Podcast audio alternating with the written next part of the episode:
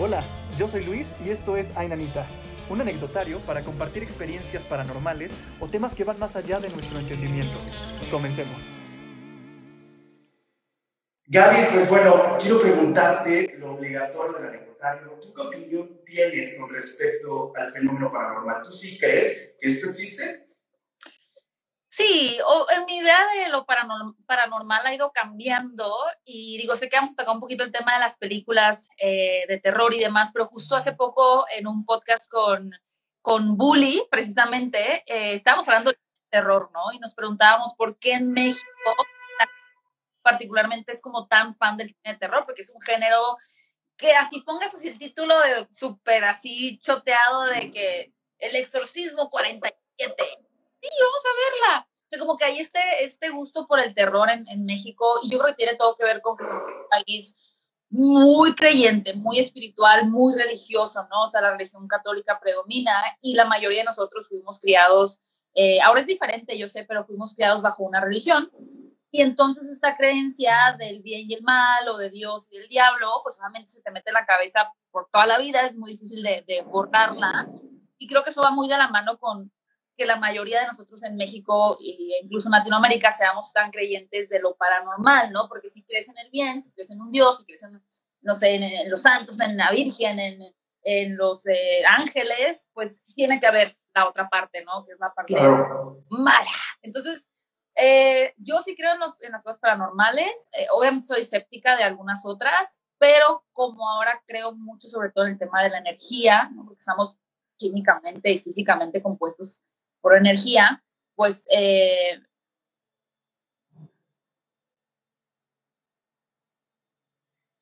sensibles a ciertas cosas, ¿no? Sí, sí, sí, sí, totalmente de acuerdo y creo que sí es un tema cultural, sobre todo en, México. Eh, y bueno, y ya que me has dicho esto y que también me, me, mencionas que eres un poco escéptica en algunas cosas, ¿alguna vez te ha sucedido algo que de verdad te sacó mucho de onda, que te asustó genuinamente y que no encontraste una explicación lógica? Eh, hacer un chiste, no se me ocurrió ninguno.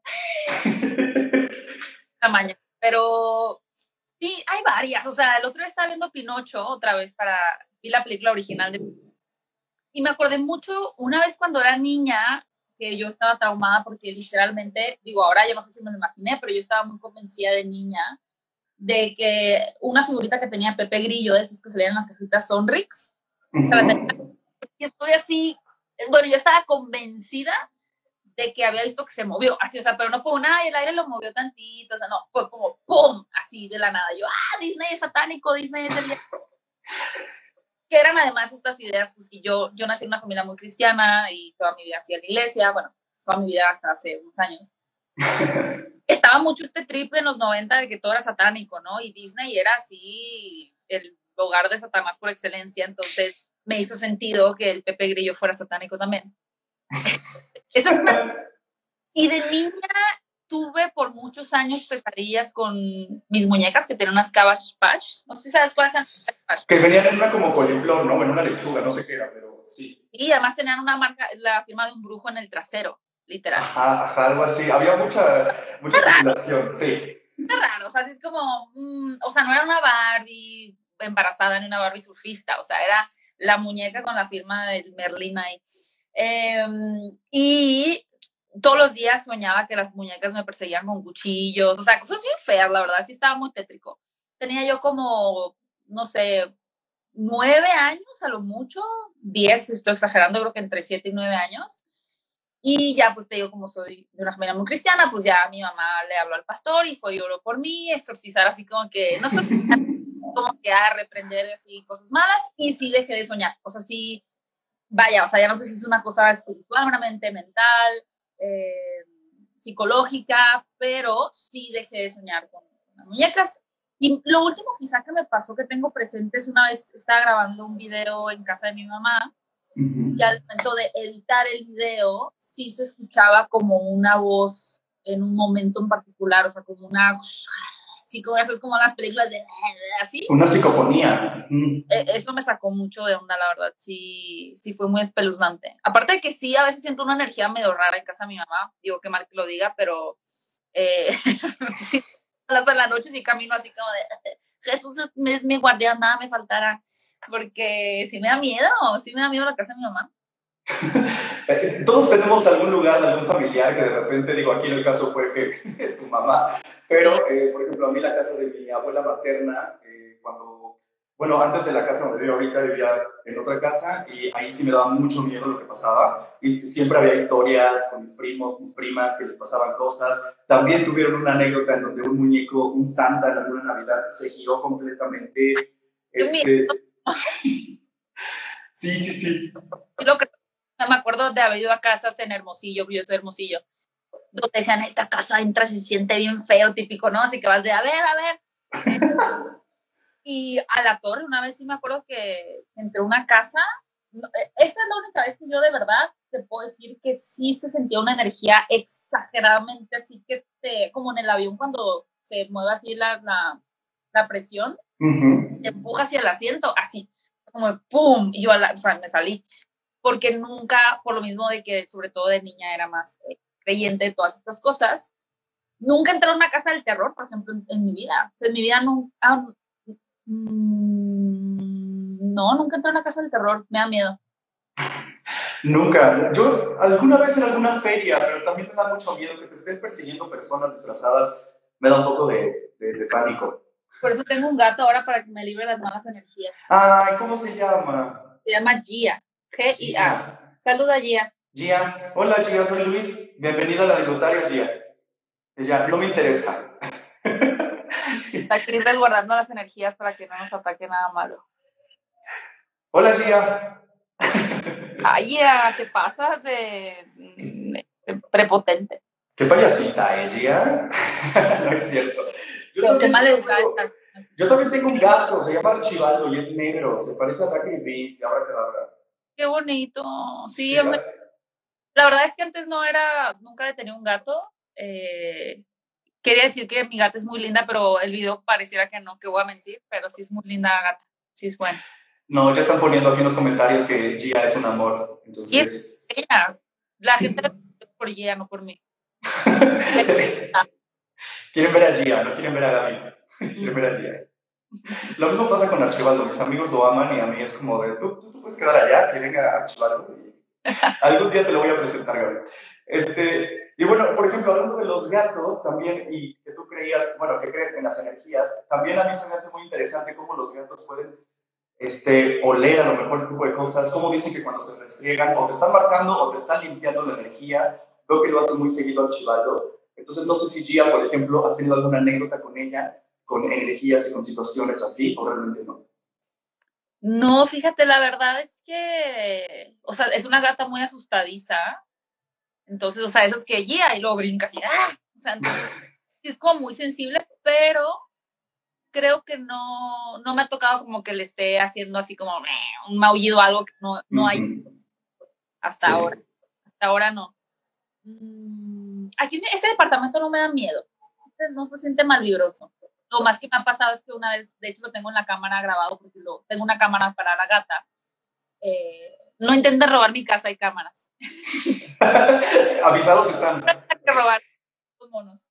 Eh, pero una madrugada me, o sea, como que escuché la tele, me desperté y se había prendido sola, pero, o sea, no se había ido la luz, no nada, solamente se prendió la tele. Y ya que me desperté toda así, toda dormida y la apago, pero aquí, no, aquí en este departamento no me ha pasado nada paranormal. ¿En algún otro sí? Pues, o sea, no, no necesariamente paranormal, pero me da más, o sea, aquí levantarme en la madrugada no me da miedo. Hay lugares que naturalmente sí me, o sea, en otros departamentos que había vivido, sí, sí me daba más miedo. Sí, hay, hay lugares que por sí, por sí solos dan mucho miedo y, volvemos a lo mismo de las energías. Seguramente te ha pasado que llegas a un lugar y sientes una pesadez energética o que te está drenando energía o sales del lugar y te sientes muy cansada. No sé si te ha pasado. A mí sí, y también con personas. El Zócalo es el lugar, bueno, lo es un tema muy interesante más como de psicología, pero, o sea, si a mí hay un lugar en México que voy y me canso, aunque esté 10 minutos, es el Zócalo. Es que sí es mucha energía ahí, o sea, de las personas, de la historia del lugar, imagínate, o sea, no, es que imagínate. el Zócalo es un lugar que a mí me quita toda la energía del mundo.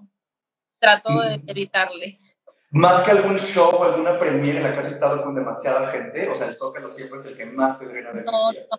No, las premiers, por ejemplo, al contrario, como que me dan energía, pero mm, el Zócalo sí me succiona todo. Sí. Qué extraño, qué, qué extraño. Sí, sí, sí. Sí, algo debe haber ahí, la gente que lo recorre todos los días, debe, debe haber algo ahí energético medio extraño. Oye, Gaby, este, y pues quiero pasar también a la sección de películas, porque bueno, tú también te dedicas a hablar de esto y qué mejor que preguntarte si tienes alguna, que seguramente te lo han preguntado ya varias veces, pero si tienes alguna película de terror favorita, sé que te asustas con facilidad, yo también, soy súper miedoso, qué redundante que esté en este anecdotario, pero ¿tienes alguna peli que te dé mucho miedo o que de tu infancia dijiste, no, sí, me? Pues fíjate que, o sea, mi relación con las de terror ha ido cambiando. Creo que va un poquito a la par de lo que te comentaba, ¿no? O sea, como que creí, crecí una familia como muy religiosa. eh, y, y entonces estas cosas, por ejemplo, mi mayor miedo de niña era que se me metiera el diablo. O sea, literal era como, yo tenía miedo, o sea, de que, no si todos los días, pero yo era así como que no, no quiero que se me meta el diablo. Entonces, obviamente había cosas que uno pues piensa que abre puertas, como escuchar ACRG, sí, es cierto. Van al revés, ¿no? Se va a meter el diablo. Eh, Es verdad. hay que admitirlo. Pero ver películas de terror obviamente eran como que una invitación a Satanás, ¿no? Entonces decía, pues no, y, y aún lo pienso un poco, ¿eh? aún pienso que ver películas de terror es como que algo estás ahí desbloqueando. Sin embargo, eh, conforme pues me he dedicado más a hablar de cine y, y estudié cine y como que veo la parte más detrás de escenas, pues trato de cuando estoy viendo una película de terror de ser consciente de esa filmación, ¿sabes? Como que, ah, pues aquí es un equipo, un crew que está filmando, está empezando la cámara de esta forma, están haciendo esto en edición, o sea, ya como que así me tranquilizo un poco. Ujú. Eh, y por lo mismo ya no soy tan miedosa incluso como lo era, voy a decir, cinco años atrás. Pero, por ejemplo, la película de Sonríe, o sea, la quiero ver, pero sí me da miedo verla. O sea, sí es como, sí tengo miedo de ver la película porque sé que sí voy a tener pesadillas. Pero de niña, para mí, por lo mismo que te digo de las posesiones y todo, la película definitiva que era así mi máximo terror y que yo creo que es el de muchos es El Exorcista. O sea, El Exorcista para mí era la representación máxima de todo lo que yo creía y de, del, o sea, la antítesis de la bondad y de lo santo, pues era El Exorcista. Entonces, Claro. no la he vuelto a ver, la verdad, desde que la vi en casa de mi bisabuela. Eh, no sé si quiero, no sé si quiero verla. Como, pero ¿para qué? Sí, ya para qué. Ya, ya, ya, ya me traumé, ya. Tiene, tiene sentido lo del exorcista, porque como dices, creciste en una familia pues muy este, cristiana, ¿no? O sea, de mucha religión. Entonces, cuando yo vi el exorcista fue hasta la universidad con mis amigos, porque de niño no me atrevía a verla. Y me di cuenta que la película es muy blasfema. Entonces, obviamente, iba, iba a pegar en eso y, y en esa época que era la religión como tan en su hit. O sea, y sí, obviamente iba a causar muchas cosas de, no, esta película sí está cabrona, si te va a meter el diablo, no la veas. Sí, no, o sea, porque no es ni siquiera esta parte como decir, ah, es que es Freddy Krueger, está en tus sueños, o es un slasher, es Scream, te va a matar, no, era, es una, es el diablo, o sea, literalmente, eh, mm, como se, retando como a Dios, ¿no? A la santidad. O sea, era, era muy, era una película eh, agresiva hacia la religión, por así decirlo, desde Sí. de niña, ¿no? O sea, no es nada más del que me da miedo, es un, esto está atentando contra mis creencias a través de Claro. al final, eh, pues es la, la lucha del bien y el mal, ¿no? Pero eran demasiados elementos que se conjugaban ahí como para decir, ¿para qué la quiero ver? Pero sí la vi y, o sea, a mí todavía el día de hoy cuando esos memes que salen de que, mira este perrito caminando y lo ¡pah! Así sale. todavía me da miedo. Creo que a todos nos da miedo eso y que las películas recurran a este recurso de Jump. jump scare. O sea, es. Sí, a mí me, me- me estresa mucho. Eh, por ejemplo, le mando un saludo a Isaac Esban, lo quiero muchísimo, y en su nueva película de Mal de Ojo, eh, yo sí salté muchas veces en la película por estos jump scares y dije, no, ¿por qué me esto, Isaac? ¿Qué está pasando? Sí, pero funcionan, funcionan. De hecho, Funciona. Película de terror que vi, no sé si ya la viste, pero la verdad me gustó mucho. Tengo pendiente ver Mal de Ojo también. Es Barbarian. Bárbaro, ¿la viste? No, y quiero verla, la quiero ir a ver. Entré a Mal de Ojo en vez de a Barbarian. es muy buena precisamente por eso que dices, porque creo que hay ciertas, o sea, como espectadores hemos visto tanto cine de terror, bueno, algunos, tantas películas que ya conoces un poquito, más allá de la fórmula, las convenciones, ¿no? O sea, sabes que se cepillándose los dientes en un espejo y cuando lo cierre va a salir el mono atrás, o que si una puerta se va a pasar corriendo por el lado, o sea, ya vas ubicando un poquito, estás entrenado a estas expectativas. Y lo que hace esta película de Bárbaro es precisamente revertir eso que estás esperando. O sea, lo usan, pero dicen, mm, ya sé que tú piensas que va a pasar esto, pero no va a pasar como tú crees. Entonces, se me hizo una historia súper interesante, una historia como muy devastadora, muy cruda, muy triste, muy impactante. El, guion me parece muy bien eh, realizado. ¿Sabe? Se me hace una, una de las sorpresas del 2022 para mí es esta película de terror Barbarian y no deja de generar susto, pero no es un susto gratuito, ¿no? Es un susto bastante inteligente se agradece mucho cuando pasa eso en las películas y, en las historias, la verdad. Este, la voy a ver y te voy a dar mi opinión, porque ya, me estás convenciendo de verla. Pero sí, se agradece mucho cuando las películas de, terror, perdón si me escuchan con mucho eco, el lugar en donde estoy está medio abandonado. Ya, ya preguntaron ahorita que estás en el baño. Sí, de verdad estoy en el baño, es mi lugar seguro para hablar de terror. Entonces, una disculpa. Lo bueno es que Instagram no transmite olores, entonces no pasa nada. No, es cierto. este, Lucas, estamos hablando de películas de terror. Bienvenido al anecdotario. Eh, y, y, bueno, por ejemplo, se agradece, te digo, que estas películas te presenten como situaciones en las que el espectador ya está esperando que lo asusten o que va a pasar algo y no, te lo cambian completamente porque, exacto, conocen, o sea, la fórmula y el cómo, cómo moverte. Eh, y fíjate que hace rato en los comentarios estaba viendo que decían que las maestras de kinder, aquí alguien mencionaba, creo que Cory algo, eh, que sus maestras le decían que ver Harry Potter iba a ser mentir al diablo. A mí me acuerdo que me decían eso con los animes cuando era más chico, ¿no? Como Yu-Gi-Oh, Pokémon, era como son del diablo. o sea, por ejemplo, Dragon Ball, ¿no? Eh, tienes este personaje eh, impresionante que es el, el dragón. Y o sea, también porque la Biblia muchas veces menciona al diablo como un dragón, o sea, es como, sí, Shenlong es como la representación del diablo, ¿sabes? Son, al final es una, es una contraposición de culturas en donde para los en Asia eh, o en Japón, en este caso, pues se trata de un animal sagrado y en Occidente es una cosa satánica. Pero Harry Potter, yo no sé por qué mi mamá sí me dio porque siento que pues, era brujería tal cual. Sin embargo, justo una película que nunca vi de niña porque era de brujas y que recién vi por primera vez hace como dos años y ayer vi la secuela es Opus Pocus. Pero justo ver que está yendo la secuela, o sea, yo pensaba, claro que no me dejan ver esta película, o sea, literalmente sí es así como recitar encantamientos, son brujas tal cual, eh, están hablando así como del diablo, o sea, claramente no me iban a dejar ver esto. Harry Potter, como quiera, sí es cierto, eran magos, hechiceros, pero ah, pues Wingardium Leviosa, ¿no? O sea, no me pasa Los pocos como muy frontal en cuanto a la brujería, por así decirlo, ¿no? Digo, obviamente uno ya está grande, ya pues, hace una película de niños, pero incluso pues como que en su empaque en el 90 era una cosa súper satánica, ¿no? Pero bueno, bueno, de hecho, hoy voy a escribir mi, mi crítica ahí viendo por ejemplo en vivo. Ya quiero leerla, ya, ya, quiero saber tu crítica, porque a mí me gustó mucho, la verdad. Las personas que no han visto ahora que habrá dos, veanla, o sea, tiene sus pros, tiene sus contras, pero a mí no se me hizo una mala secuela, para, como muchas otras. Y además están increíbles las hermanas Anderson. Ay, wow, o sea, es que creo que algo que hicieron muy bien bueno, hicieron varias cosas bien, como dices, la historia, la película no es perfecta, pero creo que es una, ahorita que estamos en esta época de reboots, remakes, precuelas, secuelas, spin-offs, eh, recuelas, también ya metieron el término ese. Em, supieron muy bien cómo mantener cautivos eh, a los eh, fans desde hace 30 años y apelar a nuevas audiencias, ¿no? A través de estos nuevos personajes que son adolescentes, que obviamente ya se mueven más en este círculo como femenino, etcétera, eh, pero que no porque sean mujeres, pues no puede gustarle también a los hombres el personaje, evidentemente.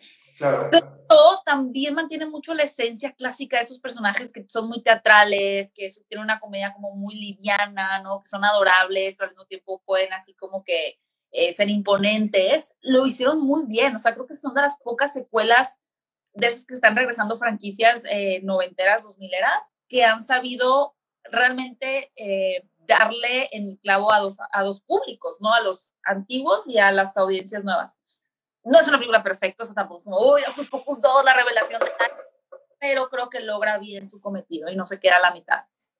Sí, la verdad es que creo que supieron, bueno, a mi parecer, supieron bien qué hacer con una secuela de una película tan querida por varias generaciones. Este, además que regresaran con el, el elenco original de las tres brujas y, y, que pues sí tuvieran diferentes eh, opciones para las nuevas generaciones en lo que ellos se desenvuelven, como tú dices, se me hizo muy, muy bien. Obviamente nada va a superar a la crítica de Hocus Pocus 1, pero la verdad es que estuvo muy bien. No creo que la critique así como que mucha gente muy feo.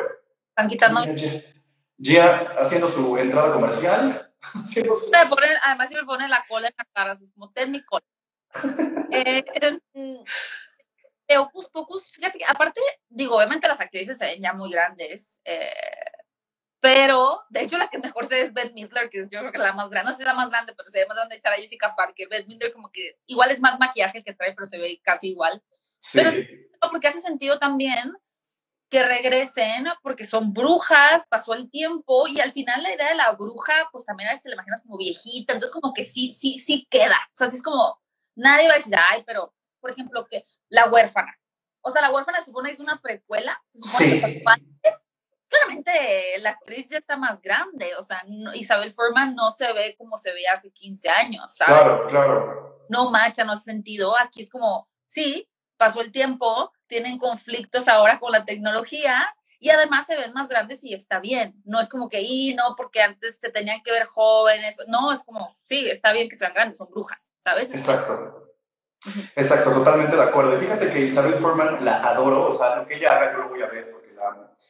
Este, y La huérfana, la precuela, me, no me desagradó y, por ejemplo, me gustó más el cómo la intentaron realizar y o sea, todos los, los efectos que utilizaron. Por ejemplo, no sé si habías visto que utilizaron plataformas, los demás actores, para que ella se vea más chaparrita que ellos. Eso se hizo increíble, ese recurso. Obviamente recurrieron a CGI en su rostro y demás, pero pero se me hizo muy genial esto de las plataformas para que los adultos se vean como adultos al lado de ella. Pues es como...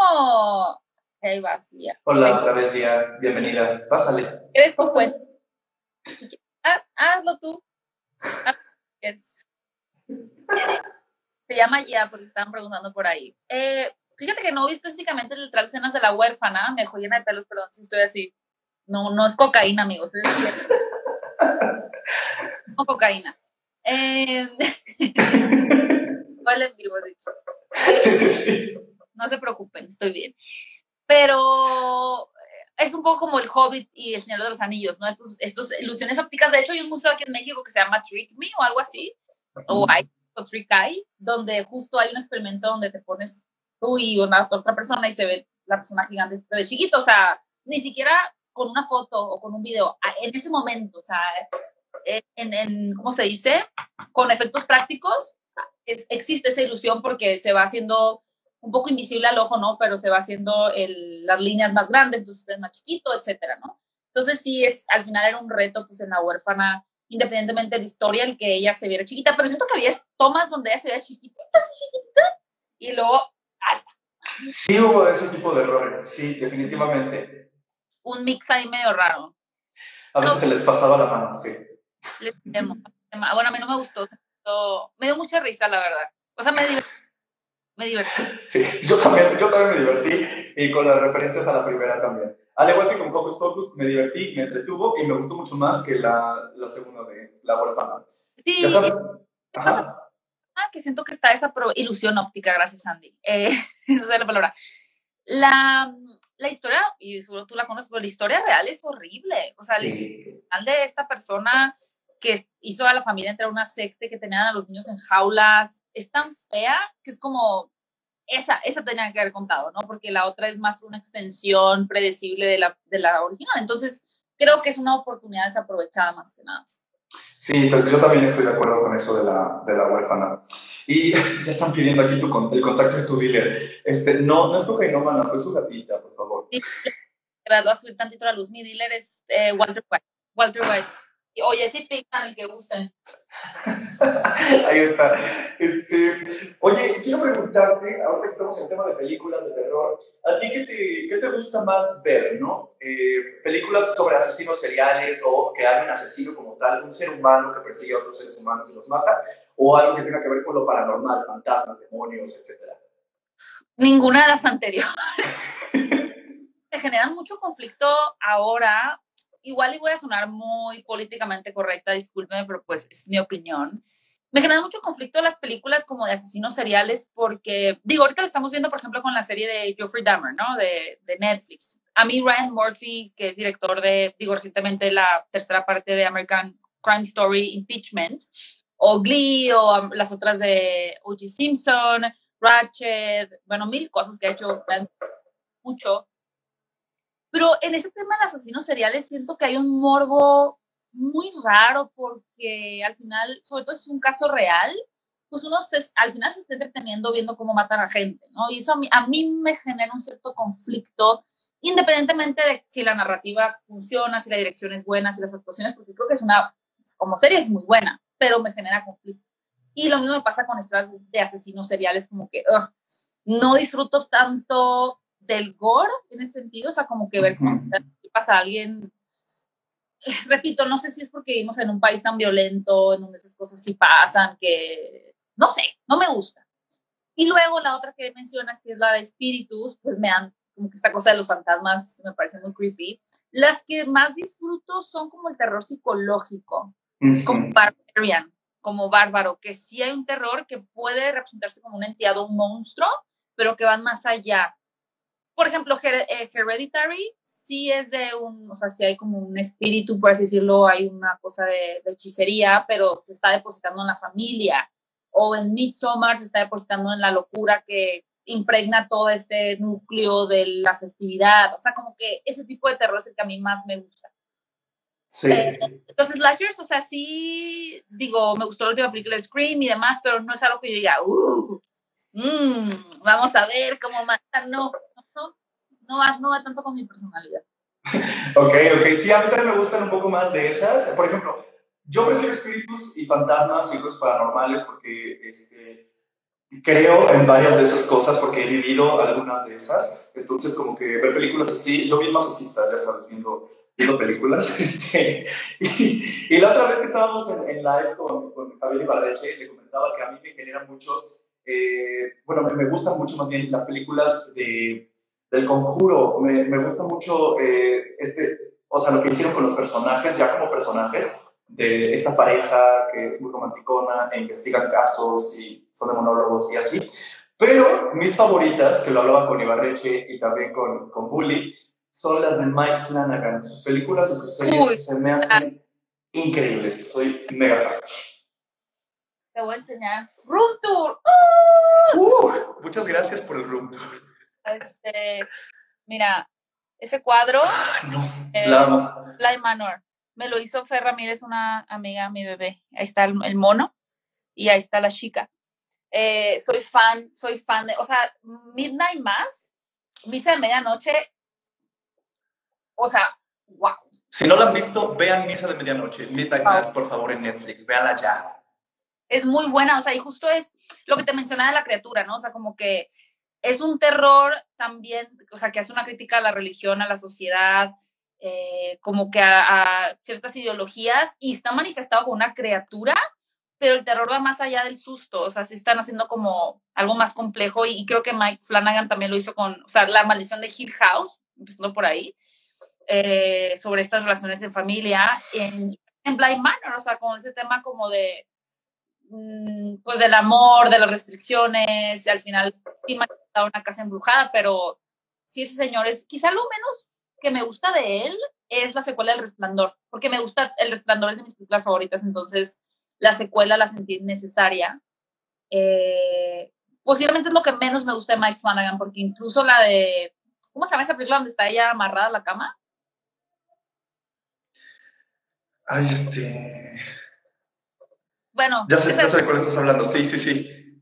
Stephen King también, de esta chica que, a ver si alguien sabe en los comentarios, gracias, que está amarrada en la cama eh, y que pues, no sabe cómo, sabe resolver en un solo lugar eh, como toda una tensión que además no tiene que, sí, sí tiene que ver como un espíritu también, pero tiene más que ver con, con, este, o sea, con esta desesperación, ¿no? De quererse liberar de algo. Está muy interesante. Gerald's Game. Gracias, ¿ves? Muy bien. muy bien, Diana, muy bien. Sabe cosas. Sí, oye, este, de Mike Flanagan, ¿viste la de Hush? De esta chava sordomuda que vive en Medio No, no he visto la cara blanca, ¿verdad? Tienes que verla, por favor, por favor. Sí, Doctor Sueño. Ajá, Gerald's Game, sí. Eh, esa me falta y estoy esperando ahorita la nueva que es de estos chicos que se juntan a contar como historias de terror, ¿no? Sí, yo la estoy esperando. Fíjate que me pasó eso con Blind Manor. Yo fui fan de Mike Flanagan desde que sacó la película de Hush y desde ahí me atrapó mucho. Este, después hizo Hill House y me encantó. Y, y, luego me enteré que iba a sacar Blind Manor y es que está basada en mi libro favorito desde que estoy en secundaria, que es esta Otra Vuelta de Tuerca de Henry James. Es una ah. novela de fantasmas. Entonces, al hacerla y darle su versión y todo esto, yo, yo me enamoré. Este, se me hace muy bueno en lo que hace, bueno, en general. Unos, muchos tienen sus altas y sus bajas con sus proyectos, pero en general Mike Flanagan me ha gustado mucho lo que ha estado haciendo. Y Misa de Medianoche se la voló. Eh, que seas que soy muy fan de bueno, este es mi chipeo favorito, ¿no? Pero déjame, déjame mostrarte mi fondo de pantalla. Claro que sí. Muchas gracias por todo el tour y por enseñarme tantas cosas. Enseñarme. Puede voltear. A ver. No, es que sabes que ella, a ellas las Yo también tengo ese fondo en mi teléfono. ¿Qué? Somos hermanas. Ani, somos gemelas. somos gemelas. Oye, sí, somos gemelas porque, bueno, ya ese es mi fondo de pantalla. mi cocaína. No, estoy Ya para quienes digan, van, no van a entender el chiste, van a pensar que sí tengo cocaína. Sí, ya van a salir ahí luego las noticias en Twitter, como de Gaby Mesa en un en vivo. No, pero fíjate que me acabo de acordar que yo entrevisté a Mike Flanagan justo por esta película de. No, me desmayo. Y, y está muy nervioso él, o sea, no me acuerdo que le dije como de. No me acuerdo que le dije como que, ah, o sea, muchas felicidades, su trabajo, y lo, ay, nadie me había dicho estas cosas. Y yo, ¿cómo? O sea, ¿cómo que no te habían dicho? Y pero me sentí bien y yo, ay, te amo. Los, directores, y particularmente los de terror, son muy cálidos. son personas como muy lindas, no sé, es cómo explicarlo, pero son como gente muy amable. Sí, son, son, son extraños los directores de terror, pero son muy amables, tienes toda la razón. En general hay algunos de terror que tienen una peculiaridad linda, siento. Sí, sí, totalmente. Fíjate que yo estoy a punto de aventurarme en la dirección. Yo estudié cine también, pero me he dedicado más a la actuación, al doblaje en estos años y, este, y estoy a punto de dirigir un cortometraje de terror sobre brujas mexicanas. Entonces, este, quiero, quiero que me des tu punto de vista y obviamente, ya que esté todo listo, te voy a, te voy a enseñar todo para que me des tu, tu opinión. antes si ya grabaste este. ¿Mandé? Quítame de extra en tu siguiente película si es que ya grabaste este. Todavía no, estamos en la pre, pero o sea, yo quiero que seas parte y me des tu opinión porque la verdad es que yo admiro mucho tu trabajo y por eso también para mí es un honor de contar contigo en este anecdotario y se lo agradezco muchísimo a Bully porque yo le dije, es que, ¿crees que Gaby quiera estar en el anecdotario? Yo, no, no, aparte siempre, o sea, uno puede pensar como, bueno, pues como dices tú, ¿no? Seguramente te han preguntado tu película de terror. O sea, sí, pero siempre uno cambia. O sea, yo, yo soy muy fiel creyente de, del cambio, ¿no? Y, pienso que lo más, para mí unas cosas más frustrantes serían ver hace un año atrás y, y sentir que estoy, estoy igual. O sea, ni siquiera que estoy haciendo lo mismo porque tengo haciendo lo mismo 11 años hablando de cine, pero he cambiado y cambio todo el tiempo. Entonces, mi relación con las películas de terror hace un año es otra, o las películas que me gustan de terror son otras. Entonces, siempre se me hace muy padre como poder compartir con alguien, escuchar las opiniones también, en este caso tuyas, de, del cine, de los eventos paranormales. Es muy cool. Así que, al contrario, gracias por invitarme. No, y a, ti por aceptar, bienvenida. Eres ya parte del anecdotario. Este, ya después, cuando vaya a Ciudad de México, ahí este, organizamos alguna reunión para llevar tus regalitos. ¿Monterrey? ¿Mandé? ¿Eres de Guadalajara? No, soy de Puebla y andamos aquí. Belleza, me encanta Puebla. Sí, de hecho vi que tenemos ahí algunos amigos en común, no nada más bully, entonces este, ya ahí podemos echar chisme y vernos. Con mezcal. Con mezcal, claro que sí. Y ya hacer algo más en este presencial, el arte estaría cool hacer algo presencial después. 100%, me gusta lo presencial. De hecho, ahorita estoy muy impresionada de que de que ya, creo que ahora sí estamos regresando más a las cosas presenciales. Y ahorita ves que se juntó la visita de Dwayne Johnson y de Jamie Curtis, ¿no? ¿Qué onda? Jamie Curtis es, es, otro nivel de persona. O sea, no te lo juro, es, yo me acuerdo, yo pude entrevistarla por Halloween en 2019 y salí impactada de que, ¿qué onda con esa señora? O sea, su forma de hablar, de transmitir sus emociones es otro nivel. O sea, creo que para mí es la artista con más confianza en sí misma, en su diálogo, en sus creencias y con más calidez en sus palabras que he conocido jamás. O sea, es muy impresionante Jamie Curtis. Sí, se, se, se, ve, o sea, yo en las entrevistas que he visto que le han hecho, se ve una persona, además de muy inteligente, con una muy buena vida, eh, muy talentosa, guapísima, o sea, es perfecta esa, esa Lo es. Y apenas varias amigas este, la, la entrevistaron y amigos este, en estas semanas que estuvo haciendo John Gates y toda la, prensa aquí en Ciudad de México. Y de hecho apenas estuviste con alguien que va a estar en este anecdotario, que es este, para Nordan, la, la tuviste también en el podcast hablando de terror, y a mí lo mismo, Andrea. Entonces, este, te digo, estamos rodeados. Este, este medio es muy pequeño y todos hablando de terror. De hecho, es, eh, para Nordan me escribió, el, creo que el fin de semana, me dijo, oye, te quiero pedir un consejo porque voy a hacer mi primera entrevista como internacional y era con Lee Curtis. Eh, ¿Qué hago, no? Y yo, disfrútalo. O sea, al final las entrevistas son, son una cosa muy rara de hacer. Eh, hay como mucha presión y uno se pone súper nervioso. Pero mientras hayas, o sea, tengas preguntas, creo que, que tú creas en tus preguntas y te parezcan interesantes, no solo para ti, sino también para tu audiencia. Y esto ya tienes ganado lo, la mitad, ¿no? Entonces, según yo, le fue muy bien. Ya te contaré a ti en el siguiente episodio, me imagino qué tal le fue con Doña Jamie Lee Curtis, pero yo creo que le ha ido increíble. Sí, seguramente sí, vi sus historias que salió toda temblando, como que no puede ser lo que acaba de pasar. Qué buena, qué buena historia va a ser esa para que nos cuente. Este, y ya, ya por último, Gaby, para ir cerrando este anecdotario contigo, eh, quiero preguntarte tu opinión acerca de los extraterrestres. ¿Tú sí crees que hay vida en otro planeta? Si bien no vida inteligente, por lo menos vida este, de alguna forma. Por supuesto. Yo ahorita traigo un trip muy, muy, muy, ya me está sobrepasando, siento que es la edad. ah, igual esto nunca lo he compartido en, en, en, redes ni nada, pero ya lo he dicho desde que empezó el en vivo, que soy, bueno, vengo de una familia muy cristiana. Entonces, para mí, como seguramente recordarán aquellos que han estudiado la Biblia y las enseñanzas, eh, saben que eh, la edad que tenía Jesús cuando lo crucificaron fueron los 33. Entonces, para mí, desde niña, los 33 han sido como una edad muy simbólica, muy importante. O sea, al final era como que toda la vida de un hombre que cambió a la humanidad. Y ahí terminó a los 33 años. Yo voy a cumplir 33, siempre digo como Jesús, en diciembre. Es como que, no sé si fue eso o que haya sido, pero como que desde, ese, desde este año he empezado como a tratar de tener un despertar espiritual distinto. Pero luego me fui por un mal trip muy raro.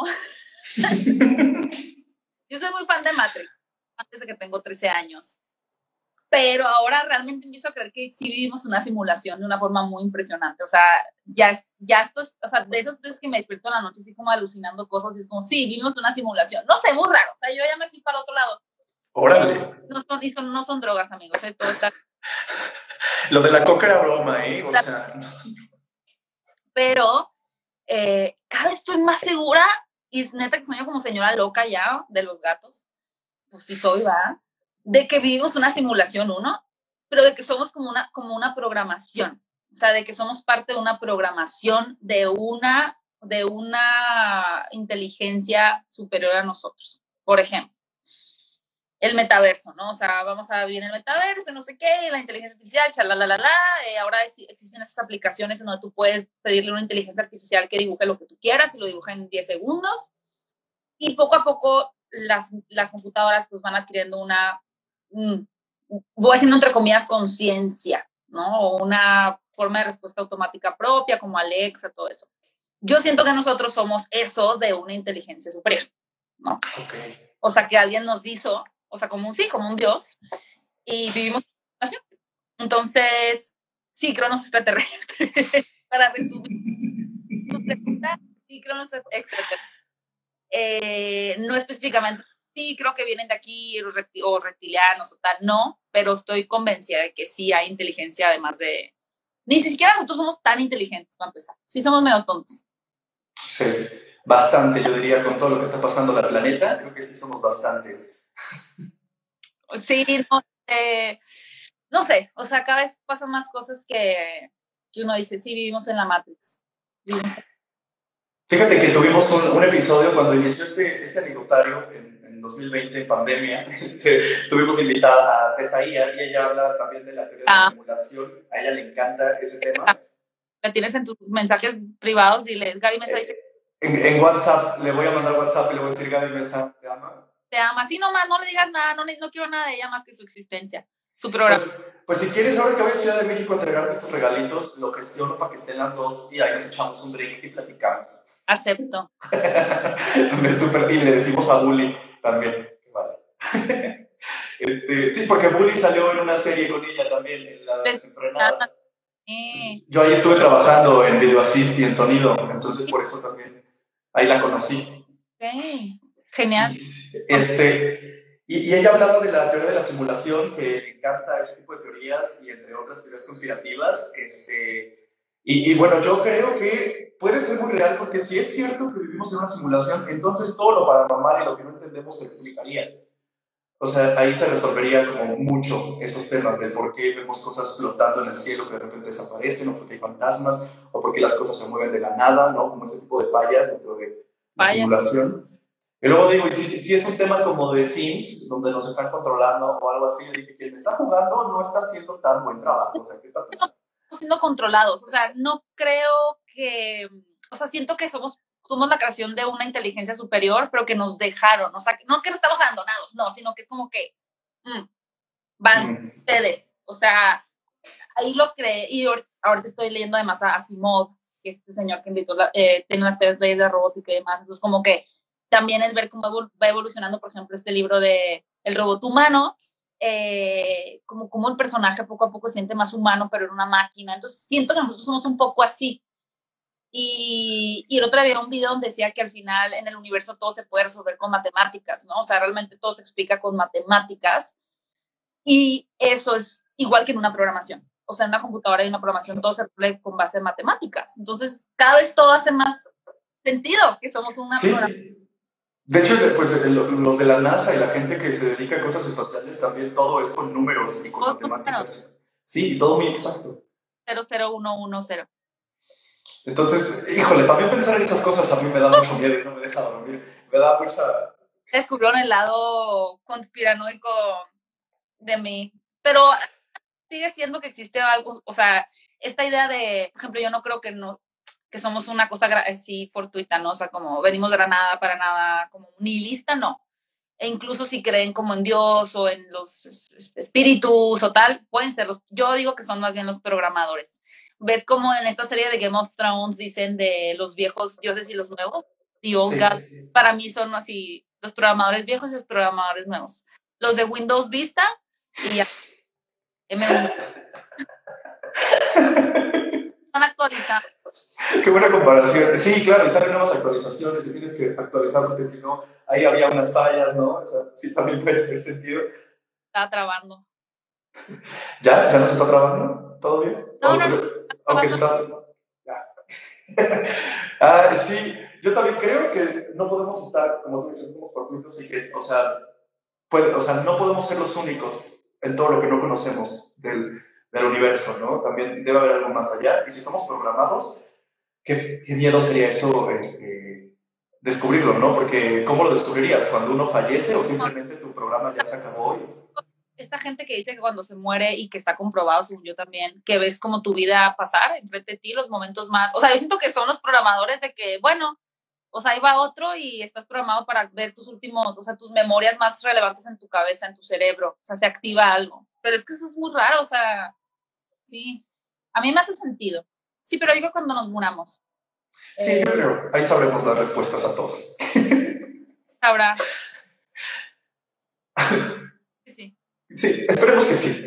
Gaby, pues se nos terminó el tiempo de este anecdotario. Te agradezco infinitamente el haber participado en set, que seas bienvenida ahora. Este es tu espacio también de, de hablar de cosas de terror y, y paranormales, etcétera. A todas las personas que se conectaron en el en vivo, muchísimas gracias. No se preocupen, para los que no pudieron verlo, esto se va a subir a YouTube, a Spotify, a Apple Podcasts, y ahí van a poder repetirlo las veces que quieran en la comodidad de su casa. Otra vez mis teorías de conspiración. Igual a alguien se le pega. Sí, yo también creo. Ahí podrán dejarnos en comentarios qué opinan con todo lo que estuvimos hablando aquí con Gaby Mesa con Z. Gaby, pues bienvenida al tributario. Espero que no sea la única vez. Este, nos vemos muy pronto en Ciudad de México para llevarte tus regalitos y seguir platicando. Y ojalá podamos hacer algo próximamente ya presencial, ¿vale? Te mando un abrazo, muchas, muchas gracias. Gracias a ti, gracias a todos los que estuvieron aquí comentando. Eh, les mando un abrazo también, gracias por la invitación. Estuvo muy divertido. Y miércoles. Y nada, pues nos vemos pronto entonces. Nos vemos pronto, Gaby. Un abrazo. Te mando un beso. Cuídate mucho. Bye, bye a todos. Bye. Bye. Muchas, muchas gracias a todos y a todas los que se conectaron al en vivo con Gaby Mesa. Si estás escuchando esto en Spotify o estás viendo en YouTube, bienvenido al Reclotario, a la nueva dimensión. Abrimos los lives con Gaby Mesa. Estén pendientes porque en nuestras redes sociales iremos anunciando con quiénes más vamos a estar haciendo lives a lo largo de estas semanas. Les mando un abrazo. Recuerden seguirnos en todas nuestras redes sociales, suscribirse al canal de YouTube y en Spotify. Perdón por el eco que se está escuchando. Y también recuerden que tendremos nuestra merch oficial próximamente con Nostalgia Shirts. Los pueden seguir así en redes sociales. También seguir a Métrica Insight, que están a cargo de nuestra página web. A Javier Ponce por todo el diseño de esta nueva dimensión, nuestro nuevo diseñador. Bienvenido al Team Ainanita. A Andrea Axel Majo, gracias por estar en este Team Ainanita. También a todos ustedes que hacen posible este anecdotario, coméntenos por favor a quién quieren que invitemos para hablar de sus este, conspiraciones, de sus teorías, de sus opiniones con respecto a lo paranormal, películas de terror, etc. Y no olviden escuchar nuestro podcast también. Y también a nuestros amigos de Siniestra Pizzería, con quien haremos nuevos podcasts. Y estén pendientes porque si eres de Puebla, habrá un Halloween, el primer Halloween de Ainanita, y en esta semana les daremos más información al respecto. Cuídense mucho, yo soy Luis y nos vemos en el siguiente en vivo aquí en Instagram. Chao, chao.